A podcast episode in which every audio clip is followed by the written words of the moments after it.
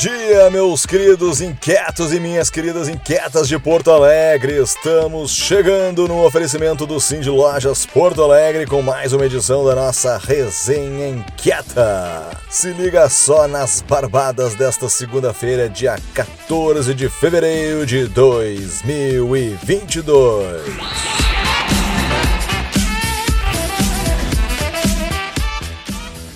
A gente começa esta edição da resenha trazendo uma sequência de minutos inquietos com recados bem interessantes. O primeiro que temos aqui é da Camila Borelli, que recentemente voltou do Silicon Valley, na Califórnia, e vai compartilhar algumas percepções conosco. Conta as novidades pra gente, Camila. Olá, inquietos! Aqui é Camila Borelli, do Now Live Spaces. Acabo de voltar da Califórnia, onde participei de uma missão no Vale do Silício, e eu vim aqui contar para vocês um pouco sobre a minha experiência lá. Palo Alto é o epicentro do Vale, mas há outras cidades que compõem a região, que é conhecida mundialmente como berço das grandes corporações tecnológicas e inovadoras do mundo. HP, Apple, Google, Netflix, Facebook, que agora é Meta, Twitter, Intel, LinkedIn, só para citar as mais conhecidas, porque tem uma infinidade de empresas que surgiram lá e que criaram soluções que o mundo todo utiliza.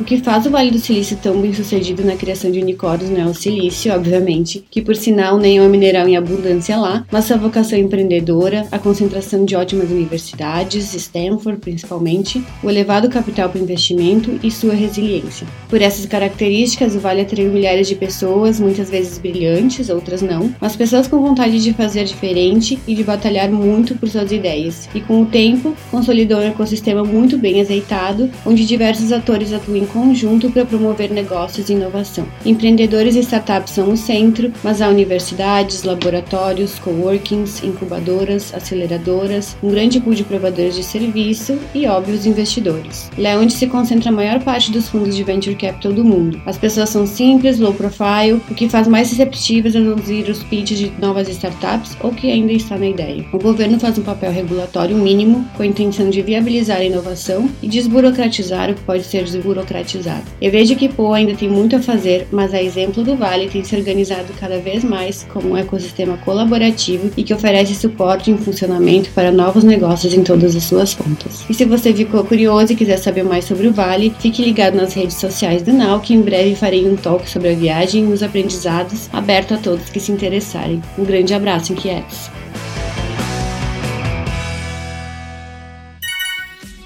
Muito obrigado, Camila. Agora é a vez da Dani Voto falar sobre uma novidade bem bacana que tem a ver com o diagnóstico precoce de câncer, uma das principais causas de morte do nosso estado. Conta pra gente, Dani, o que vai rolar nessa semana aqui em Porto Alegre.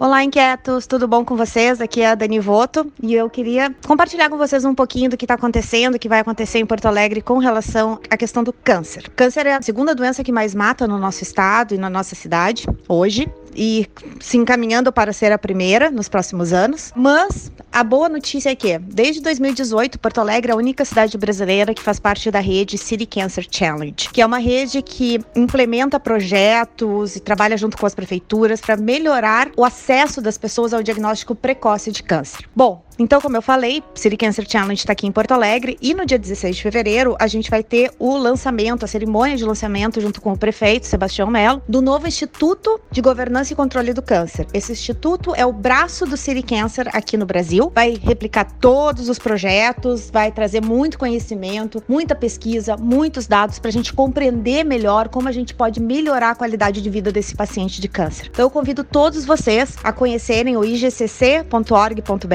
que é o nosso site, a partir do dia 16. A gente conta muito com o apoio da comunidade. O pessoal do Poa Inquieta Sustentável já está por dentro da ação já faz algum tempo, mas aproveito para compartilhar com todos vocês porque é um momento importante para a cidade que quer se colocar como uma referência no tratamento. Um abração a todos.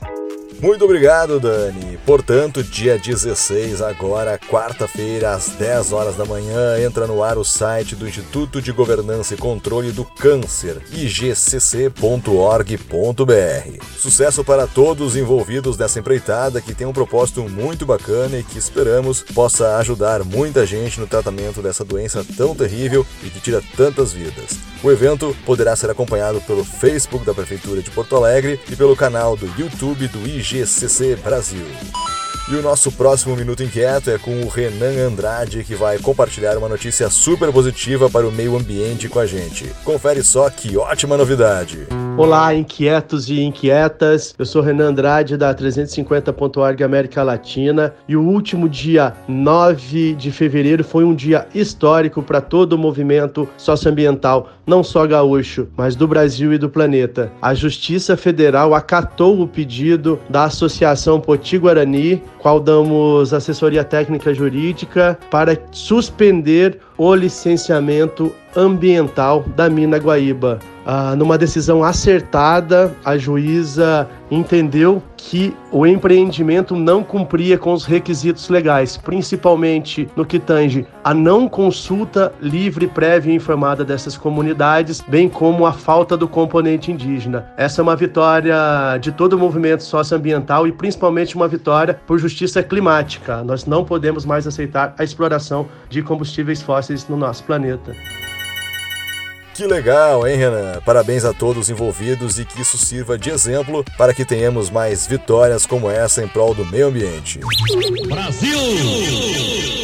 No site da jornalista inquieta Silvia Marcuso tem um post sobre o livro Do Lixo a Bicho, a cultura social do estudo e o tripé de sustentação da vida, de Alexandro Cardoso. Segundo a própria Silvia, trata-se de muito mais do que um relato de um filho e neto de catador que se transformou em liderança da categoria e estudante de ciências sociais da URGS.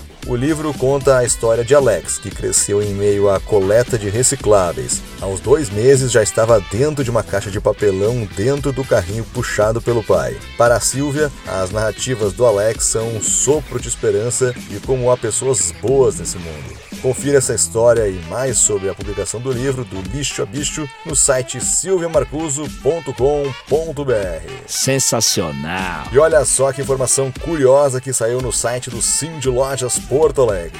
De acordo com uma pesquisa feita pela consultoria Gematos, 64,4% das compras feitas em janeiro no Brasil por meio online foram pagas via Pix. No ano passado, esse percentual era de 16,9%, o que mostra a aceitação da ferramenta como meio de pagamento. Estima-se que o Pix deve alcançar ou ultrapassar o boleto no ranking de formas de pagamento mais disponibilizadas no e-commerce. Atualmente está em terceiro lugar geral, atrás do cartão de crédito e do boleto. Casos de vazamento de dados não têm abalado a confiança do consumidor na utilização do Pix. Dentre os fatores que podem ajudar a manter o seu crescimento estão as novas funcionalidades que serão implementadas em breve, como a possibilidade de parcelar compras. Interessante, né? Para saber mais, acesse o site do Sim de Lojas Porto Alegre. E essa foi a nossa resenha de segunda-feira, dia 14, cheia de informações e recados edificantes para a transformação local da nossa amada Porto Alegre. E aí, o que acharam da edição de hoje? Eu particularmente acho incrível quando a gente só tem notícia boa e insights inspiradores assim. Que venham mais edições como essa e que na semana que vem a gente volte a se encontrar aqui no seu dispositivo eletrônico.